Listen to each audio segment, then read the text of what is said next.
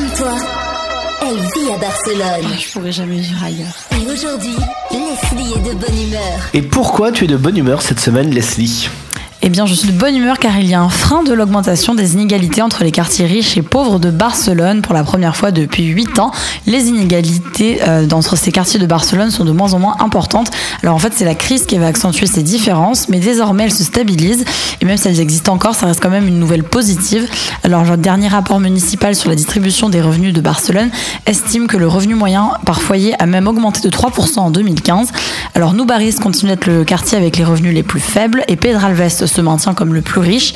Il y a quand même un écart qui se maintient entre les deux puisque le revenu moyen à Pedralbes est environ 7 fois supérieur à celui de Noubaris. Et en général, les quartiers les plus faibles se retrouvent, avec les revenus les plus faibles se trouvent en périphérie de Barcelone et Ciutadella se consolide comme un quartier de revenus moyens. Barcelone, c'est ta ville. Equinox, c'est ta radio.